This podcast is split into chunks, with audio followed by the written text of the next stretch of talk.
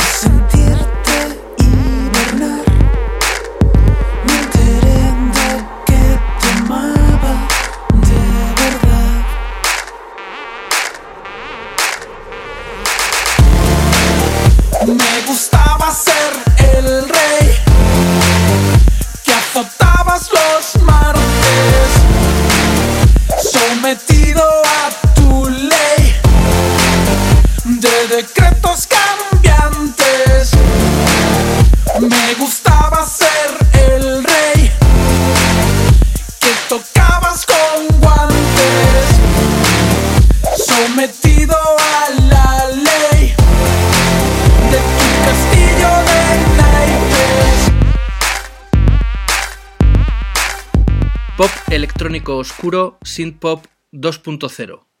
Esto es lo que aparecía en vuestras primeras notas de prensa, en vuestros, vuestros primeros escritos a los medios a mediados del año 2016. ¿Cómo de acertadas son ahora mismo esas etiquetas para lo que es el proyecto presumido de cara a 2019? Pues yo creo que sigue conservando esa, todas y cada una de esas palabras. Eh, lo que sí que es verdad es que estamos en constante, constante rayadura mental de, de, precisamente las etiquetas. No, no por nosotros, que nos dan bastante igual las etiquetas, sino para ayudar un poquito a la gente a descodificar el proyecto. Entonces, quizás nos hemos dado cuenta de que de que no se pilla muy bien eso que ponemos ahí, más que nada porque en España no ha calado mucho es la etiqueta synth pop. Entonces, hemos decidido ahora últimamente eh, poner como etiqueta exclusiva solo pop electrónico. Y que en sí mismo es bastante curioso porque el pop cada vez es más electrónico, ¿no? Entonces, pero bueno, creemos que pop electrónico eh, va, se, va, se va a encajar bien, se va a descodificar bien y además, eh, bueno, esto es la primera entrevista en la que lo vamos a decir, o sea que fíjate tú, pero se me acaba de venir a la cabeza. Eh, tenemos ganas, nos apetece bastante reivindicar la figura de Tino Casal, porque si bien es verdad que revisando la historia de la música de pop en España no nos sentimos eh, identificados prácticamente con nada, todas nuestras influencias son internacionales, sin embargo, en Tino Casal sí que vemos, y cada vez más a medida que revisamos su obra, similitudes, sí que vemos que fue realmente un artista internacional en España y un adelantado a su época y, creemos que vamos, vamos a hacer algo relacionado con la figura de Tino Casal, vamos a intentar eh, reivindicar su figura y creemos que eso nos ayudará también un poquito a colocar en España a Presumido y a saber de qué va. En cierto modo también nos viene bien porque eh, mucha gente ha identificado tu forma de cantar en El Rey Azotado con algunos timbres de voz muy parecidos a los que tenía Tino Casal, sobre todo en la última etapa. Sí, la verdad es que fue un poco la confirmación eso. Es algo que teníamos ya en la cabeza. Sí que es verdad que desde el principio hay mucha gente que, que nos relaciona con, Tino Casal, pero ya con el Rey Azotado, bueno, empezaron, empezaron a salir eh, reseñas del tema y, y, casi todo se veía. Entonces ya fue, bueno, tío, pues vamos a aprovechar esto, porque así como en otras ocasiones nos ha comparado con otros grupos que no nos gustan nada, uh -huh. eh, nos fastidia bastante realmente que hablando de pop solo por ser pop en español se nos relacione con gente como Alaska, Dorian o cosas así que no nos gustan absolutamente. Y es más, creemos que no hace falta mucha oreja para, para ver que, que, no hay mucha, o sea, que no hay similitud con eso, sino que es otro rollo. Sin embargo, Continuo sí que nos parece un verdadero halago, entonces, bueno, vamos a utilizarlo. Si vemos que se descodifica por ahí, pues vamos a utilizarlo para, para, para un poco llevarlo a, todo el mundo, ¿no? Esa, esa bandera. Por cierto, ¿cuándo nos vamos a quitar los prejuicios en este país a la hora de etiquetar a los grupos, a los cantantes, etcétera, ¿y por qué no hablamos ya del sonido presumido y nos dejamos de mandangas? Muy buena, muy buena pregunta, afirmación.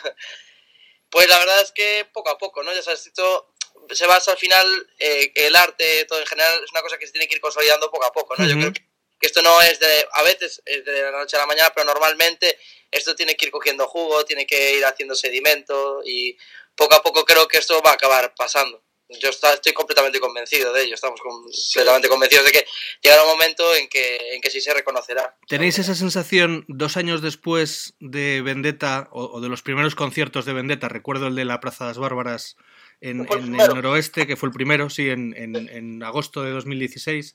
¿Tenéis la sensación desde entonces hasta ahora, no ya solo esto que estamos hablando, de que exista un sonido presumido, que, que de hecho yo os digo que existe, vosotros ya lo sabéis que existe, pero que tenéis un público. Sí, y, respecto a lo del sonido, eh, ha sido, nos ha halagado mucho el, leer ya en bastantes reseñas que cuando sacamos el rey azotado eh, realmente se, se, dijo, ¿no? O sea, esa es, es, ya el sonido presumido y es verdad que ha evolucionado. Por lo tanto, ya existe un sonido y ya ha evolucionado. Y estamos muy orgullosos de, de, haberlo conseguido y de que no se estanque, sino que se esté reinventando constantemente. Y respecto a la segunda pregunta, sí que, sí, por desgracia no tenemos tantos fans como, como quisiésemos de momento, pero sí que vemos que van creciendo y que cada vez son más activos en, en redes y que cada vez pues, nos mandan más, más cariño por, por todos lados y cada vez van más a los conciertos. Y, y bueno, eso nos, la verdad es que nos gusta mucho, nos hace ver que, que realmente estamos haciendo algo que, que, está llegando a la gente, porque entendemos que la forma de crecer es porque es, es el boca a boca real, ¿no? Que uh -huh. una persona a la que le gusta, pues intentará transmitirlo a su círculo cercano y, y, es lo que está pasando. Entonces, bueno, esperemos que cada vez vaya más rápido eh, por la viabilidad del proyecto, pero, pero muy contentos por, por ver que realmente no, no, es un, no es un sueño, no es una paranoia que esté en nuestras cabezas, sino una realidad que se está cumpliendo poco a poco. ¿A eso qué creéis que puede ayudar más? ¿El hecho de hacer muchos conciertos de pequeño formato o pegar un pelotazo y, ser un grupo de, un festival, a través de eso pudier, pudierais llegar a muchísima más gente? ¿Qué creéis que os puede ayudar más en esta fase? Porque ya no estamos hablando de los principios, ya estamos hablando de un proyecto consolidado que entiendo que lo que quiere es dar el siguiente paso. Sí, eh, realmente nos gusta o no, el, el, tema de los festivales es clave en este aspecto. Eh, estamos muy contentos que sin, sin haberlo recién salidos de nuestra, bueno, de nuestra anterior oficina y tal, ya hoy hemos confirmado el tercer festival en el que estaremos, ya estamos eh, confirmados en Sonorama, en Portamérica y en, y en Facela. Y, y bueno, realmente la clave, la clave está un poco ahí, o sea, podemos hacer 20, 30, 40 conciertos, si hay 10 personas en cada uno, a veces es como, como hacer un concierto de estos. Entonces es una pena, porque el desgaste económico, físico y mental de, de ese tipo de giras eh, es, es, muy considerable. Eh, además, también te, también te digo, somos un grupo que desde el primer momento, tú sabes muy bien, hemos mimado todos los aspectos y eso también nos impide el hacer giras pues de, de, formato punky, ¿no? De, como hemos hecho tanto Nacho como yo en otro tipo de proyectos y, que nos gustaban mucho y tal, pero que eran otro tipo de rollos, que nos metemos en un coche con dos amplis y, ya toma por saco. Eh, aquí, tanto en festivales como en salas, pues estamos quizás, eh, por desgracia, rechazando más cosas de las que estamos aceptando, porque ha llegado un punto en el que no queremos desvirtuar el proyecto, solo queremos defenderlo en directo cuando haya las condiciones oportunas para que se pueda disfrutar en todo su esplendor y calidad de, sonido y, y, de espacio y todo. Y, claro, y entendemos que a la vez este tipo de necesidades, entre comillas, o ambiciones, choca un poco con el nivel de popularidad del grupo. Eh, entonces, bueno, estamos siempre luchando con, con, esa batalla de grupo pequeño, pero que tiene aspiraciones y sobre todo una producción de grupo grande. Con esto que acabas de decir, eh, ¿entendéis que no fue tan buena idea subiros a un barco por las Rías Baixas a tocar? Eh, bueno, eso sí que yo creo que sí que estuvo bien. Ya, pero no podéis llevar todo, claro. No podíamos llevar todo, pero sí que es verdad que fuimos el grupo, como el otro día, incluso en el Sofar Sounds que hicimos en Coruña, conseguimos ser el grupo eh, que, más, que más cacharrada llevó de, de todos, ¿no? Entonces, a base de pelear y de. Bueno, de pelear no, sino de, de, hacer entrar en razón y convencer a la gente que organiza este tipo de eventos, que si quieren llevar a presumido, presumido incluye unas cosas, y si no quieren que incluya esas cosas, no es presumido. Entonces. Eh, lo del barco estuvo, estuvo muy bien, conseguimos meter allí un subgrave que era más grande que, sí, la, lo barca, en el vídeo. sí, que la barca auxiliar y yo creo que, que asustamos a unas cuantas ballenas. Y estuvo muy bonito, conseguimos eh, levantar a la gente y, todo el mundo quedó, quedó, muy contento. Pero es que además, eh, anécdotas o, vivencias como la del barco ya forman parte del lado friki de Presumido, como podría formar parte el haber hecho el concierto Silencio y Bombillas y ese tipo de fricadas que se nos pasan por la cabeza, que también le dan la personalidad de, un poco de, bueno, de experimentar con todo lo que tengamos a mano. Justo antes acababas de decir, eh, estamos diciendo que no a más eh, promotores o a más eh, festivales de los que estamos diciendo que sí porque vamos con unas condiciones. Eso quiere decir que toda la apuesta, no solamente sonora, sino también visual de presumido, evoluciona con el nuevo proyecto. Vamos a tener más visuales, vamos a tener qué más dentro de esa apuesta en directo. Sí, mira, hay ciertas cosas que, bueno, realmente igual hay que fijarse mucho para, para apreciarlas, pero nosotros estamos constantemente trabajando en el sonido. Y, bueno, esto aunque es algo a nivel técnico que no pueda, que a mucha gente le da igual, pero bueno, acabamos de pasar de llevar 21 canales en directo a llevar 32. Y eso eh, estéticamente nadie lo ve, pero a nivel sonido eh, sí que incluye otras cosas. Entonces, cuando hablamos de condiciones y de que se respeten ciertas características técnicas de presumido, hablamos de ese tipo de cosas, sobre todo por encima de la parte visual, que es muy importante en presumido. La parte de sonido es algo que está muy cuidado. Hacemos una producción del disco muy cuidada, pero no menos cuidada para el directo, con nuestro ingeniero de sonido de directo durante muchos días y tal. Y todo eso pues incluye pues tener una, una predisposición por parte de quien contrata presumido de, de hacer las cosas bien, que es innegociable. Eh, realmente, respondiendo a tu pregunta, porque siempre nos vamos por las ramas, sobre todo yo, las, las, respecto a los visuales, eh, hemos tomado la decisión eh, de tomar, de, bueno, ya que el nuevo directo, o mejor dicho, el actual directo que presentaremos mañana. Es un directo muy intenso, más intenso que el anterior, eh, nos, gusta, nos gustaría llevar una estética que sea muy directa, muy visceral y que, no, y que lleve los mínimos elementos para que el centro de atención no salga de, de fuera de nosotros. Por lo tanto, hemos eliminado las visuales, hemos reforzado las luces y, y, lo que queremos es que sea algo muy desnudo, pero, pero que transmita mogollón. Pero es que además todo esto está pensado en que ahora mismo vamos a presentar eh, nuestro EP invierno y presentaremos después primavera, verano, etc. Pero ya estamos preparados para a partir de otoño 2019, cuando salga eh, nuestro disco Cuatro Estaciones, crear un espectáculo, o más que un espectáculo, será un concierto, eh, una, una, estética del concierto, una escenografía dividida en cuatro eh, ambientes totalmente diferentes, que será el ambiente de primavera, el de otoño, el de invierno, y ahí ya, pues estamos ya diseñando con, con unos amigos de Barcelona, ya unos, unos elementos de iluminación y de visuales y todo eso, que bueno, todo dependerá también del dinero que tengamos, que intentamos siempre hacerlo low cost, eh, pero bueno, está claro que la vuelta, digamos, a los colores, a las visuales y todo eso será en septiembre ya con un espectáculo específico de cuatro estaciones. Y mientras tanto hemos desnudado todo para hacer algo muy intenso. El concierto incluso será más corto que, antes. Fíjate tú que ahora tenemos más canciones, pues será más corto, pero muchísimo más intenso. Y, y bueno, eso es. Voy a suponer que hubiera tres canciones en cada uno de, los, de las cuatro estaciones. ¿Eso quiere decir que cuando se publique cuatro estaciones efectivamente tendrá 12 temas? Eh, vamos a ver, realmente lo bonito de esto es que nosotros estábamos grabando el disco, cuando pasó todo el tema que pasó con, nuestra oficina tuvimos que, parar y lo que teníamos adelantado era las primeras canciones, que eran invierno.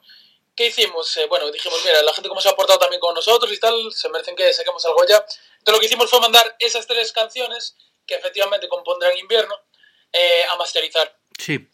Una vez hicimos eso, entendimos que el resto del disco serían también dos, tres canciones por estación, pero están surgiendo eh, ahora remixes, nuevos, nuevas posibilidades de hacer vídeos en unas condiciones espectaculares en, Estados Unidos, bueno, una, una, pasada. Y gente que está un poco uniendo al proyecto de forma casi altruista. ¿Y qué te, ¿Qué te quiero decir con esto? Que, oye, nosotros sabes que somos muy organizados, nos gusta planificar todo en el papel y seguir el raíl, pero también nos encanta que el, que el tren descarrile siempre que sea de forma constructiva para hacer cosas todavía más apasionantes y emocionantes. Por lo tanto, eh, lo mismo que puede haber versiones en el disco que inicialmente no estaba estipulado, habrá todo tipo de formatos y por eso tampoco sabemos si al final editaremos cada, cada EP como, como en físico. O sea que podríamos hablar, Tarsi, más que de un álbum al uso, un proyecto transmedia. Un proyecto transmedia y trans todo. sí, efectivamente. El, concepto inicial de cuatro estaciones dividido en cuatro EPs con tres canciones cada EP ya mm, por cosas que nos han pasado muy positivas eh, creemos que, que, puede dar mucho más de sí y, joder y aparte eh, aparte de lo enriquecido que pueda ser el, el, romper eso es que incluso eh, es muy emocionante el ver que, que todo cambia claro. Entonces, oye, sigue conservando la personalidad de cuatro ambientes, cuatro atmósferas, de cuatro estaciones, pero, pero bueno. Hombre, también hay otra... Menos, cuadriculado que el, que el hmm. También hay otro elemento que yo creo que también vosotros habéis tenido en cuenta y es que gran parte de los grupos a nivel internacional que se promocionan últimamente, eh, el hecho de que publiquen o no un álbum es completamente secundario. La gente saca uno o dos singles cada tres meses en, en plataformas digitales y con eso se aseguran que constantemente están sonando. Sí, está claro. A ver, realmente hoy en día la gente no eh, quiere todo ya y lo quiere ahora y quiere todo lo más resumido posible. Entonces, ha cambiado la forma de consumir música. Eh, ahora mismo, como bien dices, eh, la cosa va de singles, va de... realmente eso, el tema del álbum es secundario. Entonces, realmente también el formato este es, es, es está genial y está muy bien adaptado a los tiempos que corren hoy en día, que es pues dárselo muy masticado a la gente para que poco a poco vaya escuchando el disco entero. Entonces, de esta forma te aseguras también que el disco se lo van a escuchar entero, porque se lo vas dando por cucharaditas, ¿no? Entonces, también lo puedes eh, digerir mejor, ¿no? Y, y, hoy en día, como hay una, cantidad, pero brutal y brutal de música y está todo más que sobreexplotado, pues yo creo que a veces es mejor también darlo así en pildoritas, ¿no? A ver, también de todas formas, lógicamente tenemos eh, queremos defender el concepto obra completa de, álbum pero bueno, había una frase, ahora mismo no recuerdo si era de, de los monjes salesianos o de qué monjes eran, que decían lo de entrar con la suya para salirte con la tuya, ¿no? Sí. Entonces, bueno, nos parece muy oportuno, ¿no? Eh, un poco adaptarnos a, a, al modo de consumo de los tiempos, pero para llevarnos a la gente a, nuestro territorio y para que al final acaben eh, entendiendo y, y disfrutando y consumiendo, entre comillas, eh, la obra como queremos nosotros. Y la forma creemos que es esa, a través de, pequeños señuelos, ¿no? Pero sí que es cierto que ese producto o esas píldoras cada vez son más elaboradas. Por un lado, a nivel musical, cada canción, y pongo como ejemplo El Rey Azotado, que es la última, se nota muchísimo más eh, capas, sonidos, texturas. Y también te vuelves más enrevesado a la hora de contar las cosas que quieres contar en las letras. Eh, es una canción que se titula El Rey Azotado, hay referencias a BDSM en la letra. ¿No se entra cierto miedo en esta época de pérdida de derechos, de libertad de expresión, el disparar así como disparáis? Eh, sí, la verdad es que es, eh, es, un poco, es un tema bastante escabroso, ¿no? Y nos raya bastante que en, en parte eh, vivimos un poco con ese miedo de la, de la censura del pueblo, ¿no? Que de repente, tío, hay que tener un cuidado de la hostia. Mira, sabes que nosotros, tanto Nacho como yo, tocamos con aerolíneas federales, tenemos muy buena relación con, con Miguel Costas y con esta gente. Y claro, un día realmente hablando con Miguel Costas, tío, de, hostia, tío, es que nosotros recién salidos de una dictadura, eh, eh, con una sociedad en teoría muchísimo más eh, conservadora, retrógrada y cerrada, tío, podíamos cantar Zumo naranja las tetas de la negra, fui, y fui a comprar pan y me enseñó el Corán o matar sí. hippies sí. Y nadie se planteaba, se planteaba que fuésemos ni fascistas, ni, ni, ni asesinos, ni, ni maleducados, ni, ni, ni nada de eso. ¿sí? ¿sí? Era todo puro humor, eh, pura retranca gallega, tío, re, realmente, tío. Y nosotros sí que es verdad que podemos tener, bueno, podemos, no, es que tenemos, realmente somos un poco descendientes de, de esa retranca. Uh -huh y nos jode bastante tener que usarla con, con tanto tacto, tío, para no, para no ofender a nadie. Pero, Pero bueno, no, hay, no, hay, peor censura que la autocensura. Es que ese es, ese es, el problema, que llega un momento, y justo eh, me gusta que lo, que lo veas así, porque llega un punto en el que precisamente, tío, eh, ¿por qué, o sea, no tenéis miedo a soltar esos, esos, esos azotes, no? y es como, Hmm. pues, pues no, tío, porque mira, ya está, tío. Y entonces en vez de vivir amargados, pues vamos a hacer lo que, lo que nos pide el cuerpo y si, y si alguien se enfada pues, y nos pide explicaciones, pues ya las daremos sin ningún problema, tío. Yo creo que no tenemos nada que demostrar. Vale, ¿cuántas de estas canciones nuevas van a sonar mañana en la fábrica? Pues a ver, déjame echar, déjanos echar cuentas, a ver, una... A ver, yo creo que por lo menos mínimo cuatro o cinco. O más, o más no el, seis incluso. El EP, completo. Tres, dos... Más la canción que le regalamos a... Sí. Bueno, ahí la canción Escribe mi vida, que fue una canción... Sí, que fue para con motivo del crowdfunding. Uh -huh. sí. El, esa no era yo, también sonará. Sí. Esa no era yo. Eh, también eh, echaremos una canción de... dos canciones de primavera. Sí, sí. No, la respuesta corta es que hay más canciones nuevas que antiguas. Sí. Esa es la respuesta corta. O sea, que aunque el concierto vaya a ser más corto que los anteriores de Presumido, que rondaban las 10-12 canciones, ahora puede que estemos hablando de 9 canciones y que 6 de ellas sean nuevas. No, no son 13 canciones son 13 que tocamos. Canciones de, pero, pero, vamos a toda leche. son canciones, muchas son, son, son más cortitas. Sí. Eh, quizás hay realmente las canciones que presentaremos, sí. de las que no están editadas, pues hemos hecho una selección de las más singles. Sí. Son temas de 3 minutos y pico, muy directas. Y, y, bueno, eso al meter eso estamos quitando igual temas más atmosféricos y más Sí. de desarrollo y de esa forma el, el repertorio, pues en lo que es timing se, se acorta un poquito. Vale, entonces una para Nacho. ¿Tú cómo te encuentras más cómodo eh, a la hora de tocar en directo? ¿Con esa parte atmosférica donde tú puedes meter eh, esas bases a la vez que estás tocando percusión, etcétera? ¿O con la caña? Pues mira, a ver, yo vengo toda la vida a tocar caña, eso es cierto, Claro, ¿no? por eso Pero, digo. pero sí que es verdad que no sé si es que estoy menos en forma o no, este me está costando bastante porque ¿Qué le iba a decir uf, me cuesta, ¿eh? Me cuesta, eh, Sí, es sí, muy, acabo- mucha intensidad. Acaba reventado, siempre es por los ensayos, tío. Yo solo escuché, buf, buf, Joder. Verdad, verdad. mentira, mentira, mentira, pero de todas formas, yo creo que al fin y al cabo tengo naturaleza de ser una persona de cañera y me mola la caña. Pero bueno, que sí que es verdad que los momentos íntimos y atmosféricos los disfruto como el que más. Eso, eso, es, eso es verdad. Así que, la verdad, no estoy siendo muy claro con la respuesta, pero, pero digamos que ahora mismo mi estado de ánimo es que quiero caña y me encuentro más cómodo dando caña. ¿Y la idea que queréis transmitir de este nuevo presumido es esa? ¿Es la de la caña? Ahora mismo, eh, lo que decía Tarti, llevamos un show muy desnudo, muy directo, muy honesto. Yo creo que realmente lo que transmitimos ahora mismo es honestidad y, y, y desnudarnos ante el público un poco, ¿no? Aunque lo hagamos en el río. Yo creo que real- realmente vamos a ver, eh, lo bonito de sacar cuatro trabajos en un año como vamos a sacar es que nos, nos permite estar en constante evolución y sabes que a nosotros evolucionar nos flipa. Entonces, yo creo que ahora mismo, después de todo lo que hemos pasado para llegar aquí, después de pasar todo lo que, de, todo lo que nos ha costado, ¿no? De llegar para estar mañana en ese escenario, eh, yo creo que, que es el momento de la adrenalina, el momento de desahogarse y el momento, tío, de echar, tío, toda la bilis fuera y creo que el repertorio que hemos hecho va muy en esa onda. Súper, súper, súper directo, eh, cañero, no tiene descansos apenas, o sea, yo, hay veces estamos ensayando el repertorio completo y me doy cuenta que no tengo momentos ni para beber, prácticamente.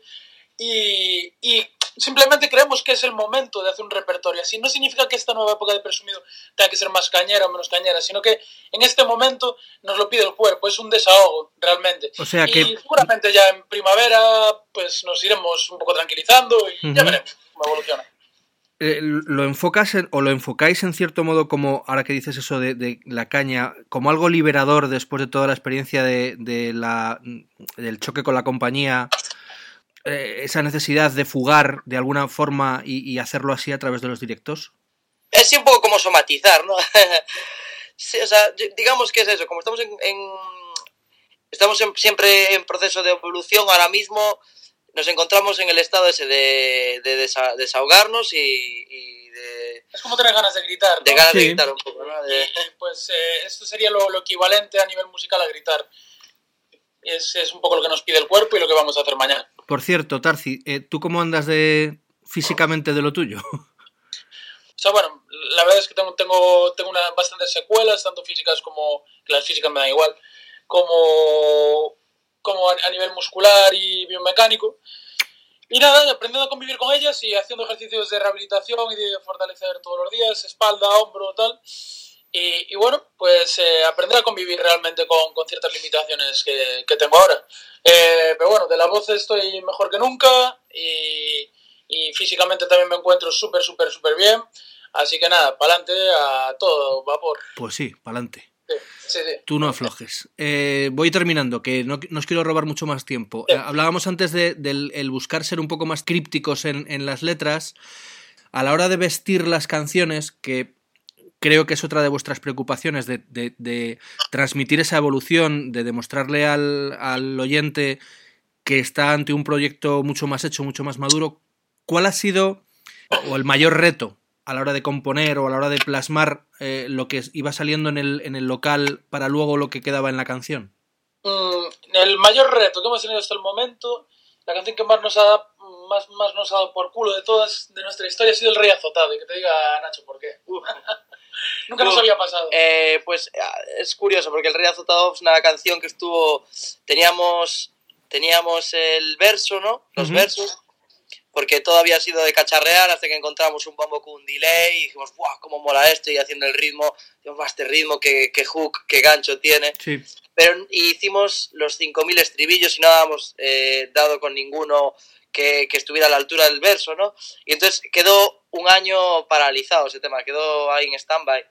Y yo siempre decía, Tarzi, hay que, recobrar, hay que recuperar este tema porque este tema va a ser la hostia, no sé qué. Sí, fue, fue, fue, por cabezonería de sí. porque yo ya lo tenía más que descartado. Sí, pues anda que eres, eres, poco cabezón tú, ¿eh, Tarzi? Joder, pues no, pues imagínate. ya, ya te digo. Y no, al final, pues venga, venga, va, nos ponemos tal. Y, y salió salió, o sea, milagrosamente, una mañana. una mañana. salió, y la letra incluso en menos tiempo, o sea, la letra fueron, me fui ya a fregar los platos que acabamos de comer, y uh -huh. venga, ya tenemos la base hecha, mola, tal, venga, haz ahí, bueno, con la melodía y tal, haz ahí la letra, Tarzi, y me puse a fregar, y cuando acabé de fregar, tío, tengo la letra, la tengo entera, tío, y la tenía entera, o sea, imagínate.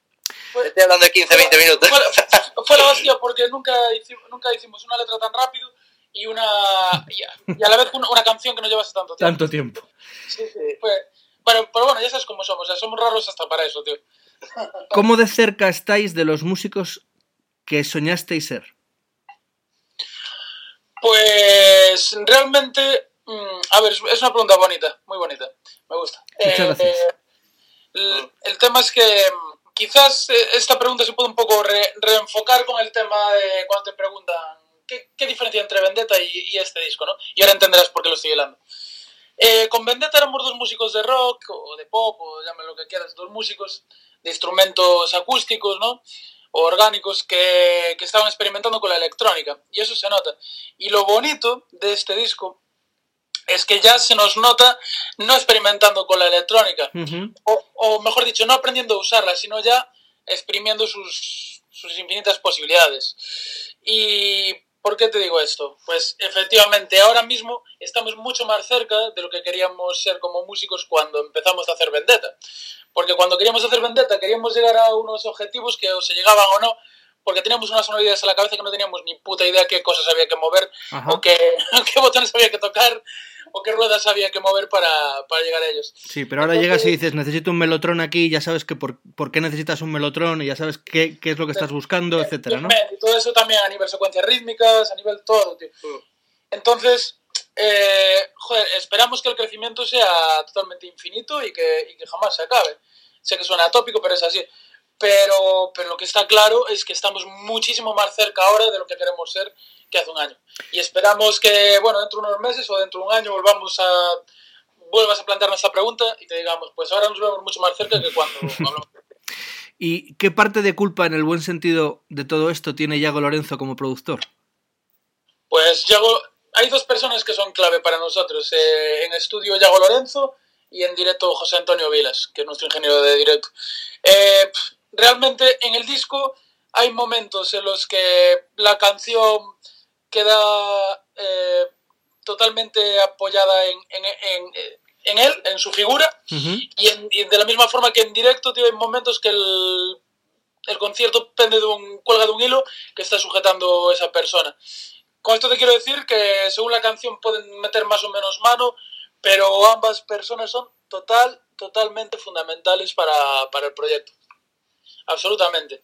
Y, y, bueno, el caso, con Viles llevamos dos años trabajando y es impresionante. El caso de Yago Lorenzo, pues, eh, joder, yo, yo ya he currado con el Colos Blows, con Igloo, con... Sí, otro ejemplo de gente que viene del pop y del rock y que de repente en la electrónica descubre otras cosas distintas de lo que hace habitualmente, ¿no? Sí, sí, efectivamente. Entonces, pero realmente lo bueno con Yago ya hemos creado un método de trabajo en el que sabemos exactamente cómo maquetar las canciones para dejar los huecos eh, idóneos para que él contribuya y, eleve esa canción a algo mucho mejor. Entonces ya él está súper bien engrasada la, la, máquina y la cadena de trabajo con él. Mañana, eh, solsticio de invierno, eh, invierno se presenta en la fábrica de chocolate. Hoy habéis anunciado que dentro de esos tres nuevos festivales en los que vais a estar, Portamérica es uno de ellos.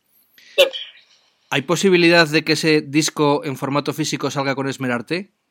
Mira, qué curioso. Pues la verdad es que no, es, eh, no, no, no, no nos lo habíamos planteado nunca y tampoco nos lo plantearon ellos. Lo que sí que te puedo decir, joder, es que realmente tenemos una relación fabulosa con, con esa gente. hemos estado vinculados toda la vida. Hemos tocado con Villanueva, tanto Nacho como yo, que fue Grupo Esmerarte. Hemos tocado con Eladio, los dos, que es Grupo Esmerarte. Eh, y sabemos que a King le gusta mucho el proyecto e incluso dentro de la oficina ha habido gente que ha venido a estar concierto este Silencio Bombillas. Sí, somos, eh, estamos eh, muy, muy, muy unidos y, y, siempre que, que, se pueda colaboraremos, pero sí que es verdad que de momento todo el tinglado que hemos montado ha sido para montar Presumido Records y autoeditar nuestro, nuestro disco. De la misma forma que, sabemos que nuestro alcance es limitado y cuando veamos la opción eh, discográfica de, algo que con lo que nos sintamos a gusto y que pueda ampliar nuestros horizontes, pues también buscaremos la forma de negociarlo y de, y de llevarlo a cabo y de trabajar pues con quien sea oportuno. Eso no quiere decir que hayáis, hayáis acabado escarmentados de vuestro paso por Music Bars. Hemos, a ver, hemos sufrido muchísimo y toda la gente lo sabe y, y realmente si no llegamos a pirarnos es posible que el grupo se hubiera ido a la, puta mierda. Pero, pero bueno, hostia, una vez pasa el tiempo y te das cuenta de todo lo que has aprendido, aunque sea a base de hostias, pues lo, lo agradeces, lo agradeces mucho. Eh, estamos donde tenemos que estar, cada uno siendo su camino y ojalá a ellos les vaya bien y, ojalá a nosotros nos vaya que ya nos va mejor ahora mismo las cosas como son eh, se, ve claramente que hemos ganado con el cambio